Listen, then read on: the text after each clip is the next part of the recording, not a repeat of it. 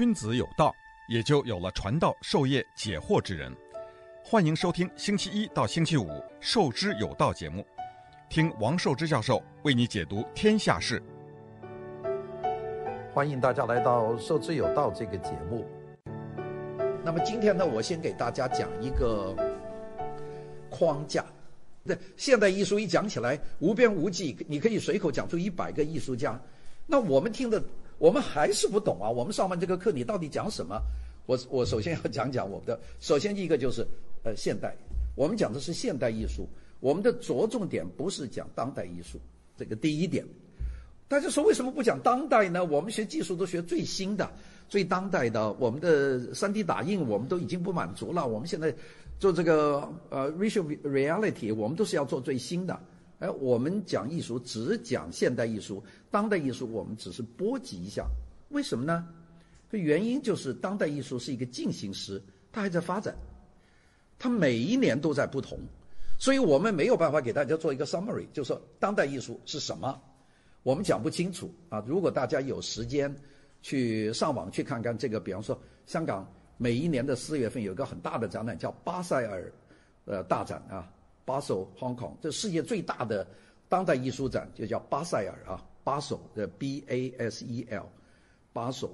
巴首艺术展呢，它每年在三个地方展，呃，隔一年，一年在德国，一年在美国的佛罗里达的迈阿密，啊、然后在香港。那今年呢，在香港，四月份在香港。哦，一年三次，在三个地方，就北美一次，德欧洲一次，香港一次。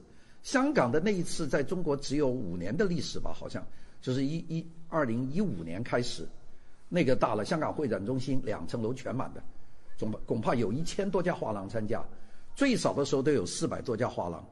那个你要看一遍，如果你不懂得这些套路的话，你基本上走进去，你觉得里面都是一塌糊涂，都像看垃圾一样。当代艺术基本上很多人就说垃圾。等下我给大家看一条小电影，就是为什么现代艺术，为什么当代艺术这么坏啊？就是你看我这个上面有写的啊，Why modern art is so bad，就是第一个，就是为什么会差成这个样子。这个对很多人来说，你们得到的印象呢就是这样，所以呢，我们要跟大家把这个事情讲清楚，就是说，我们讲现代艺术，不讲当代艺术。那刚才我讲的有三个俗语，大家听起来有点有点含糊的。那三个俗语是什么呢？一个是 modern，每个人都会；第二个是 modernism，现代主义。这个在理工科学生里面没有理现代主义这个说法，在艺术。在文学、在音乐里面就有 modernism，现代主义，它不是现代，现代是一个时间概念，现代主义是一个主张，大家懂吧？现代主义，那比方说我们建筑，你说上海租界的外滩的建筑是什么主义？大家想一想，那个叫 New Classic，叫新古典。外滩的二十二栋建筑都是新古典，这新古典 New Classic。那是什么东西呢？新古典呢？它是可以是传统结构，也就是砖石和钢材，但是也可能是全新结构，就是混凝土。那些建筑都是混凝土贴石的，但是它的式样是什么呢？它是用的古代的三种式样的混合，就包括了最古代的古罗马、古希腊，我们叫 classic，那叫 old classic。第二个是用的中世纪的一些东西，比方说哥特，哥特是中世纪的风格，对吧？然后还有一部一部分回溯到这个古希腊时代，比罗马还要早，就是我们叫做呃呃 Greek，一个就是 Roman，一个叫做 Gothic，这三个把它混合，混合了这个变成了一种特殊的做法。外滩没有一栋是纯粹的学一种风格，外滩的二十二外滩的二十二栋建筑是混合风格，所以混合风格呢，我们叫 Aesthetic。我们或者把它叫做 eclecticism，eclectic，学过这个英文单词吗？折中，eclectic 就这样有一点，那样有一点，把它合在一起，我们叫这个叫 eclectic。所以呢，你不能说它是个这个 New Roman 或者 New Greek 或者或者是 New Gothic，它是每样都有一点。所以呢，外滩建筑我们把它归在一类，它是 eclectic choice 或者 eclectic style of New Classic。New Classic 它不是现代主义，它是现代主义出现以前的最后一个运动。到现代主义就是我们这种建筑，我们这种建筑有什么特点呢？大家说，我们住在所有的现代建筑有个什么共同特点，跟传统建筑拉拉出距离呢？这个叫 modern 建筑。modern 建筑很简单，三个东西与众不同。第一个，它的结构材料是三种新材料，旧的材料砖瓦、木头和石头。那在欧洲主要是石头，在中国主要是砖瓦和木头，是吧？就是这样的建筑。所以这些建筑就是 traditional construction material，传统的建筑材料就是这么三种。到了十九世纪的中期，突然间出了三种材料。把这些都换掉了。第一种就是钢铁，纯钢铁可以做房子的。我们看那个陆家嘴的房子，是不是都是钢铁的？没有混凝土的，就是钢架子。那个一百多层，上海、上海、上海的这些最高的建筑，你们去看，这纯粹钢铁的。当然，它用的钢铁比较特殊的钢铁。但除了钢铁以外，它外面还得包一层皮呀、它包成什么皮呢？包了一层 sheet glass，平板玻璃。看到吗？就是玻璃塔。第三种就是我们这个，我们这个材料是什么？钢筋混凝土嘛，钢筋混凝土。所以原来的旧材料做的建筑，它的结构是什么呢？我们叫 wall bearing structure。什么叫 wall bearing 啊？墙承重。我们做建筑怎么做？你们在有同学农村来的吗？看过农村做房子吗？先砌墙，把墙砌起来了，上面有一个木梁，记得吧？木梁上面再做一个三角眼架。眼架上面再铺浮条，上面再盖瓦嘛，是不是这样做房子啊？这个所有的重量是在墙上面。我们到了解放以后做的宿舍建筑，用红砖做墙，墙上放那个预制板，预制板上面再搭墙，在上面再做预制板，那是传统的红砖建筑。现在上海还有很多。现在做建筑怎么做？现在做建筑根本不要做墙，现在是做框架。我们这个建筑的承重，它不是这个墙。我们把这个墙打掉，这个建筑不会垮。但是这两条柱子一打，这个建筑就没了。大家懂这个道理吧？这个叫框架建筑，这就是现代建筑的一个一个标志，就是由传统的 wall bearing 变成我们做框架。三种材料：钢筋混凝土、钢铁、平板玻璃，取代了石头、砖头、木头。这不就是现代了吗？这个我们有明确的年代的标志，一八五零年嘛。这最早的钢筋混凝土是一八五二年才出现用的，那法国人用来做花盆的。什么叫钢筋混凝土啊？那个时候因为做花盆怕它碎了，用一个钢丝网，然后用水泥把它做起来。水泥真正的使用，罗马人用过火山灰做水泥，我们早就忘记了。当代人用水泥，也就是到十九世纪，所以水泥建筑也是很晚的东西。上海滩的第一栋用水泥做的建筑，也就是一百年呐。没有多久啊，但是他们还是牢不可破，因为它是里面有钢筋的，就是这么一个。所以我们说现代主义追求是什么东西呢？它跟传统不同，它不是有风格，它恰恰的是用现代构造材料。它的第二个特点就是功能主义和反风格。我们这些建筑都没有风格。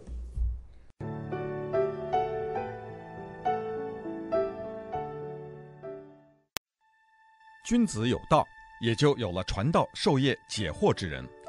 欢迎收听《授之有道》节目，听王寿之教授为你解读天下事。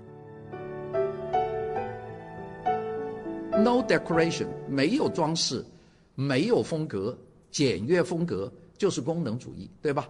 你们用的所有的建筑，你看我们这个房有什么风格？没风格，没有沿线，没有花口，没有柱头，没有柱础。没有任何的装饰，没有壁画，外面没有任何的挂墙，外面没有任何的石头来装饰这个建筑，完全是 plain 的。我们的色彩呢是白的、灰的、黑的，没有什么色彩。这个就是现代主义，这是一种主张。是我们讲包豪斯，我们用的建筑，我们拿的手机，你来拿个 iPhone 手机，iPhone 手机有什么装饰啊？什么装饰都没有。史蒂夫·乔布斯就是把这个事情吃透了，就是不装饰，所有东西都是功能的，把功能压缩到最高的，把功能放到最大的地步，把它的装饰压到完全没有的地步。他用了一个叫 Jonathan Ive，一个设计师，就是乔布斯的，这是英国的一个中小学校毕业的一个设计师，让他做 iMac，然后做 iPhone，然后做 iPad，你们所有东西都是这个 Stephen Jonathan 呃呃呃 Steve 呃叫什么 Jonathan Ive 他设计的。原则是什么？原则就是包浩斯，就是一九二零年德国人提出的 “less is more” 少则多的原则，这就叫做 modernism。听懂我的话了吧？两个第二个概念吧，modern modernism。modernism 是一个很复杂的题目，因为它代表了很多的人物，在建筑上有，艺术上有，我们艺术上有很多的流派是现代主义的，少则多，皮埃蒙德里安风格派是吧？画格子，呃。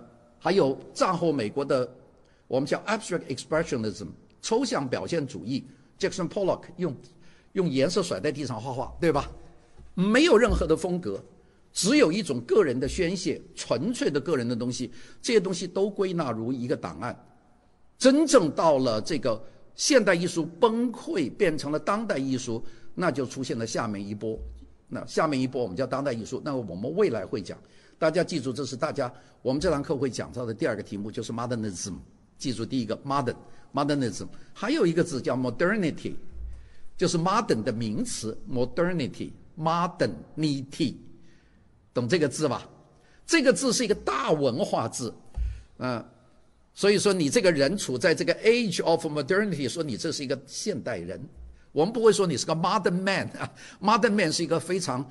非常老百姓讲的话，还，说 he is very modern，这是 bullshit，这是臭，这狗屎，这个话根本就没有讲谁，所有人都是 modern，我们都生活在现代的时代。但是说 this is man with modernity spirit or something，就是说你这个人的整个思维，你是属于现代的思维，你新思维。所以呢，这是另外一个字。这个我今天这里不跟大家讲语言，你们有英语课，老师会讲 modern modernism 和 modernity 的区别。你们呢去问老师这个艺术上的 modern modernism 是什么？估计你们能够考到很多英语老师，不是太多人能够一口气讲得很清楚，因为这个关系到很多专业的方向。好了，我们今天讲了这么大一个题目以后，就说我们的课大概要怎么讲？我们的课呢，呃，我们分流派来讲。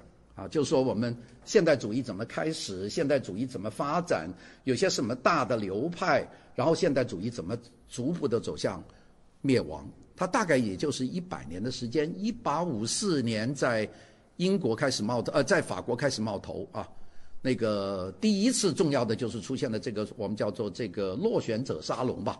这是是法国皇帝办的，就是说你没有选上法国皇家沙龙的沙龙的画家，你可以进落选者沙龙，这就开端了。一八六四六五年左右，一直到波普运动，蓬蓬勃勃的发展。你们知道 Andy Warhol 吧？听过这个人吧？Andy Warhol 啊，披头士时代啊，那个时候，在那个这这一个阶段，就是现代主义最蓬勃的阶段。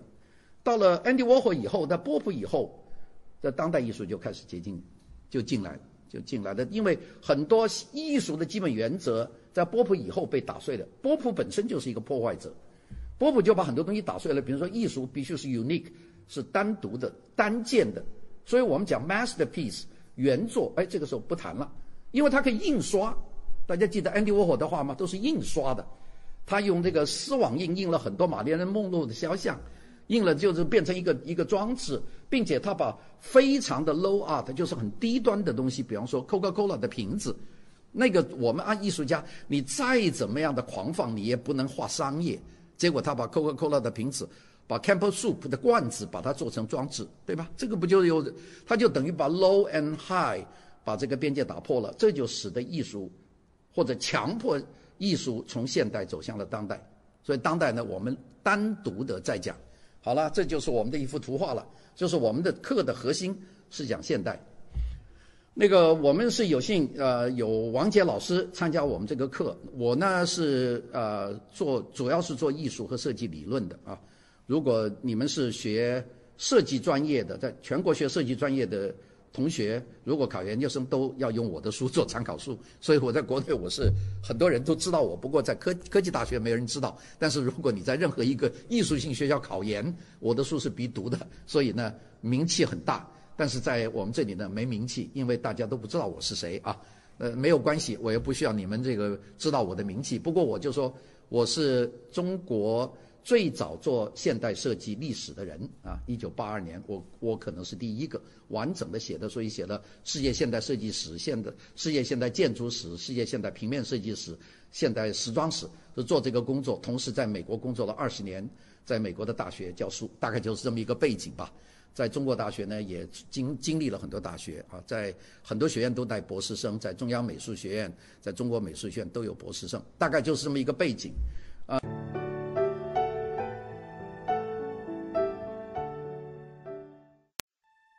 君子有道，也就有了传道授业解惑之人。欢迎收听《授之有道》节目，听王寿之教授为你解读天下事。中央美院呃建国以后，成立了三个油画系，是中央美院的最大的系。油画系有三个工作室，第一工作室就是徐悲鸿工作室，徐悲鸿的那一路就是学院派的，那个一。第二工作室，第三工作室叫做董希文。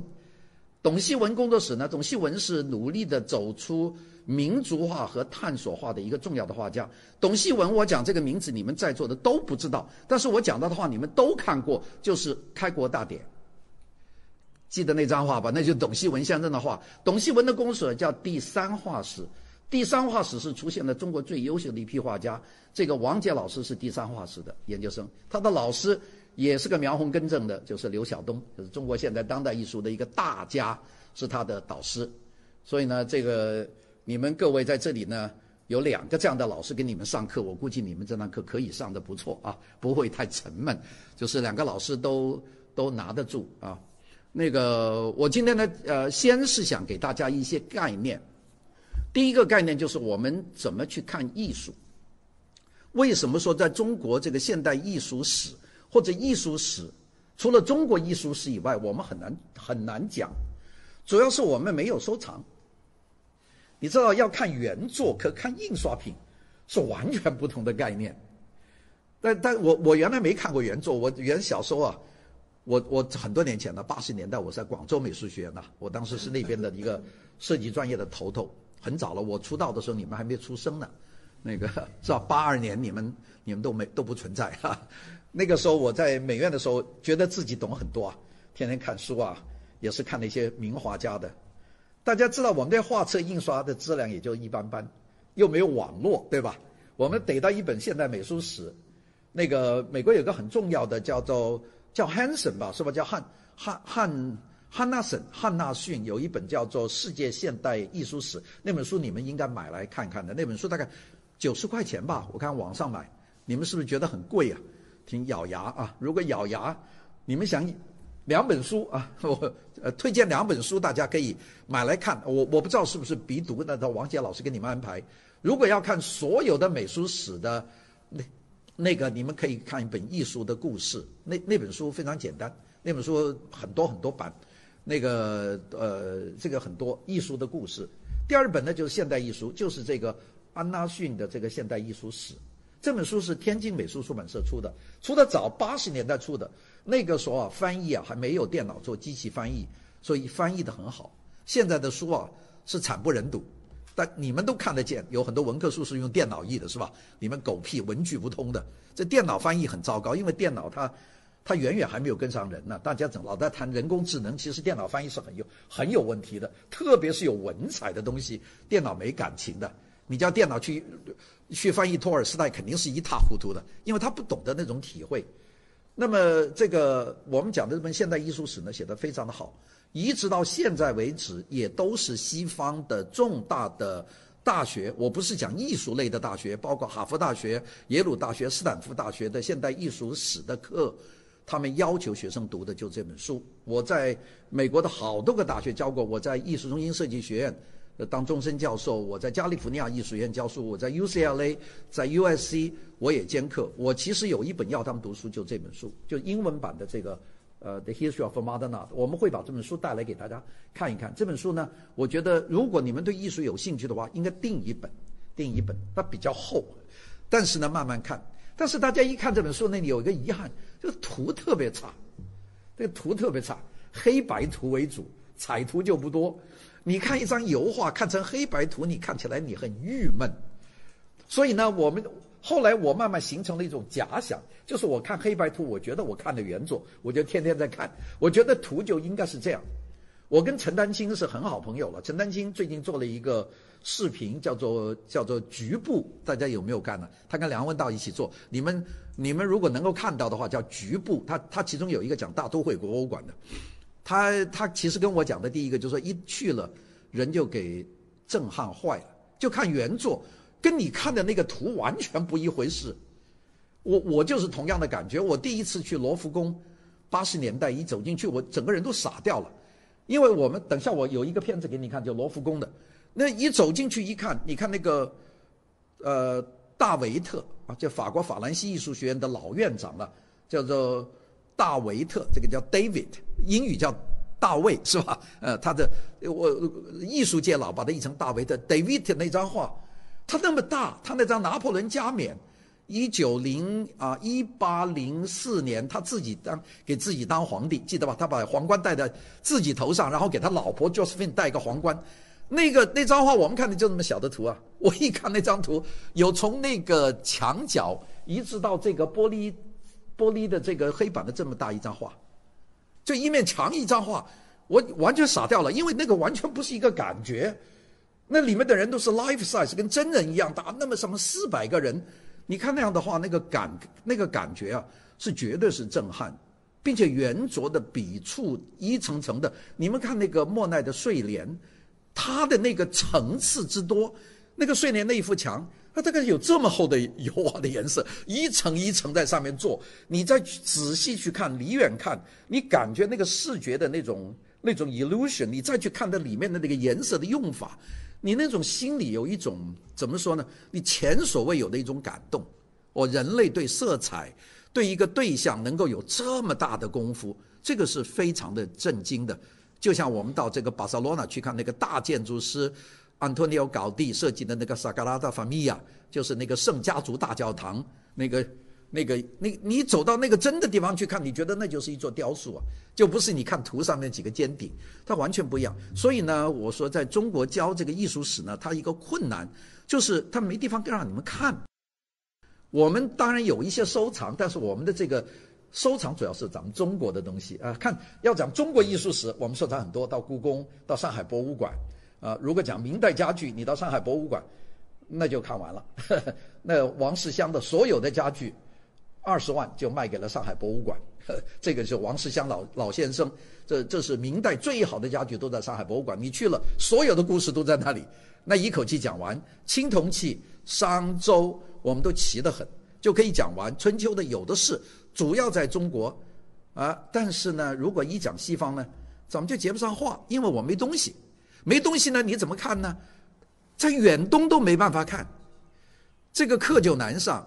那我们说藏的最多是日本的这个上野的叫做西洋美术馆，西洋美术展览馆，那个展览馆是柯布西耶设计的，大家知道这个人吧？来，柯布西耶我们会讲到的，这个建筑里面有五个圣人呐，就是现代建筑的美国的弗兰克莱特，芬兰的阿瓦阿托。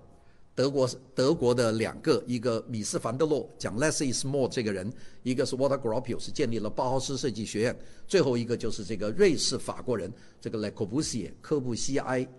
那这个人他设计了这个日本的西洋美术馆，你去看那个建筑很漂亮，但是你一看那个建筑啊，就觉得非常小，就心里就产生怀疑说，那这么一小房子能有多少东西啊？你进去看呢，都是日本人想办法收的一几件，那根本不成线。那你到纽约的这个那个 MoMA Museum of Modern Art，一走进去你已经晕菜了。所有艺术史上重要的作品都在那里，就是全部都在那里。那个那个感觉是不一样的。所以我说，在美国讲课很容易，就跟学生安排作业。比方说，我给你们上这个课，我说哦，下个礼拜咱们再一起到到博物馆去啊，博物馆门口见啊，每个人买张票，你们拿学生证还免票。好了，我们到大都会去，现代铺看看完了看 MoMA，然后大家看惠斯尼。惠斯尼博物馆，然后再看那个古根海，四个看完了。现代艺术史你们全都搞清楚了，我都不要讲，因为它那有讲解员，又有说明词。你带本书，你把它看完了，你脑子就清楚了，立体的。我们这里难呢，因为我没地方叫你们去啊。呃，就是有人藏了一张两张，那也构成不了一个线索。所以呢，我们难难呢，现在感谢呢，就是我们现在有这个视频，就有很多东西呢，不一定是光看画，我们还有东西看。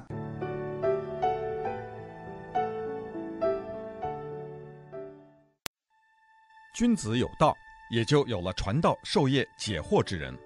欢迎收听《授之有道》节目，听王寿之教授为你解读天下事。这个，我先给大家看一个感觉，为什么我会这么说？我给大家看看罗浮宫啊，罗浮宫这个很短，就罗罗浮宫。呃，我们看看罗浮宫的这个的感觉啊。罗浮宫的，它这个没有按照一个顺序来编的。你们可以看看罗浮宫，这就是拿破仑的加冕，这是一九零四年的加冕，跪在那里就是 Josephine。你看教皇给赶到后面，他不用教皇之手。这是讲战争的知识，也是大维特的话，这就是古典主义了。这个叫马拉之死，马拉是革命的领袖，给一个。极端的分子把他在浴缸里把他杀了，这是大维特。大维特是一个革命党人呐、在法国大革命。这就是中世纪的部分，这种画叫 triptych 三联画，它是有一个形状的，有些可以叠起来。罗浮宫，我们很多中国人去了以后就冲向维纳斯照了相就走，或者蒙娜丽莎，这是最最弱智的做法，就是为了照一张相。这些画都是在木板底的，那个时候还没有真正的在画布上的作画。那这些都是达芬奇时代的文艺复兴的画。这是蒙娜丽莎。蒙娜丽莎呢，有有几次给别人搞坏了，就有人发疯了，所以呢，现在隔很远，隔了几层玻璃，所以基本上看不清楚。这里都是文艺复兴的，他没有按历史排，我只是给大家看看一个好的博物馆。它的构成是怎么样？人非常多了。罗浮宫，我估计如果说真是看细一点，你准备三整天吧，呃，慢慢看，因为它的部分太多了。它的整个建筑本身，有，因为它用了四百年时间建成了罗浮宫，所以它每个部分的风格不一样。它有早年的文艺复兴时候的风格，也有晚年的风格。这些玻璃顶呢，是后来加建的，最后由贝聿铭。把它在地下把它打通成一个三连体。我们这个六分钟只是要给大家看一看罗浮宫的这个气势，就知道这个学艺术史要怎么学。这个慢慢转移到浪漫主义了，也就是说接近现代主义。现代主义还没有涌现的时候，英国有自己很主流的画派，出现了几个人，像更斯伯罗这种画人物肖像。就那个时期的作品，我们叫做英国的新古典到浪漫主义之间的作品。它的雕塑厅呢，在罗浮宫是巨大的，因为它里面是从两河流域的古文明，一直到埃及文明，一直到这个古典文明的雕塑，它一并俱全。这是浪漫主义的，浪漫主义的作品，大理石的雕刻。这个是巴洛克时期的，在雕塑外面另外加一层。黑大理石和白大理石的混合，就好像穿的衣服一样。这巴洛克时期的作品，这个是古罗马时期的雕塑的一个部分。他在面对一个庭院。贝聿铭先生做了一个伟大的工作，就是把这些分开的殿用地下的通道把它全部连在一起了。以前在罗浮宫看完应该要走出去的。它另外有一个呃交互媒体的展厅，可以在这里看。这个地下的这块马赛克的，这是古老的罗马的马赛克的镶嵌。这个到现在为止，也就是说两两千多年的作品了。这个庭院其实是个内庭院，上面有玻璃顶的，但是它把它做成一个外庭院。到罗浮宫的感觉就是目不暇接，你根本看不完，所有的地方都是艺术。但是我们看得到现在为止没有一张现代艺术作品，看见吗？罗浮宫现代艺术没有，呃，他连印象派都不包括，就是看这个经典艺术的部分。你们看看，有很多你们看到的绘画，其实是在天花板上画的，艺术家挺辛苦的，要睡在那个地方画，所以米开朗基罗把自己的背搞成驼背，因为他用七年画完了那张那张西斯丁教堂的画，那是在梵蒂冈了，不在这个地方。这是古罗马和古雕塑的雕塑，这是巴洛克时候的壁画，这都是原作啊，这不是虚构的。现在我我到澳门的赌场，满天花板都是画的这个，那都是假的，我估计是印刷的，碰碰绘。罗马的雕塑，古这是古希腊的雕塑，古希腊的雕塑，古希腊受到埃及影响，但是很快摆脱了埃及。这要说明为什么我们需要一个博物馆，我们才能够讲好艺术史，就是大家得看见啊。我们再看看这个图，这个是更早，这古希腊的部分，因为古希腊的东西都破掉了，那么有很多残片，就流落在世界的各个大博物馆，像这个，这是雅典娜。放在这么一个我们叫 auto，auto 就叫憨，啊，这是一个憨放在里面。古希腊的这些维纳斯的原作，这叫米龙的维纳斯，是一个农民挖地所挖出来的，就是因为罗马帝国崩溃以后，异教徒反对这个偶像崇拜，就把他们全砸了。有一个农民舍不得，就把这个维纳斯埋起来了，埋到十九世纪才挖出来，手就永远找不到了。你看看后面那个用女人体做柱式，是古希腊的柱式的一个非常重要的一个一个特点。但这个不是古希腊，这是仿后来这个巴洛克时代仿造的，我们叫女像柱式。这是新古典主义，也就是到了十八世纪的壁画。在欧洲有一个很重要的艺术形式，就是这块毯子，英文呢叫做 tapestry，我们叫地毯叫 carpet，那是放在地上踩脚的。挂在墙上的叫 tapestry，叫挂毯。这法国皇帝路易十四，特别难看的一个人。当时最受不了就是男人穿紧身裤了。这是，就是那个时期的室内装饰。这这种风格现在在中国特别受欢迎，因为我们这个新一代的土豪很喜欢这种风格，所以现在到处可以买到这种仿制的。这个大概是十七世纪、十八世纪，路易十三、十四、十五，特别是十四、十五，十六是很不幸了。十六在大革命给砍了头了，大家知道，嗯，这革命党人把他杀了。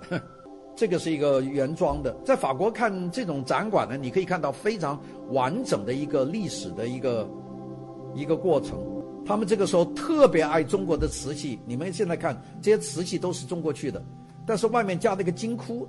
那就是法国人自己做的，就是外面加个金桃。他们小件的铜雕是一个很重要的一种装饰的摆件，还有这个水晶宫灯，那个时候可真是用水晶做的。我们现在可以很便宜的买到这个宫灯啊。现在我们很多餐馆都吊这个灯。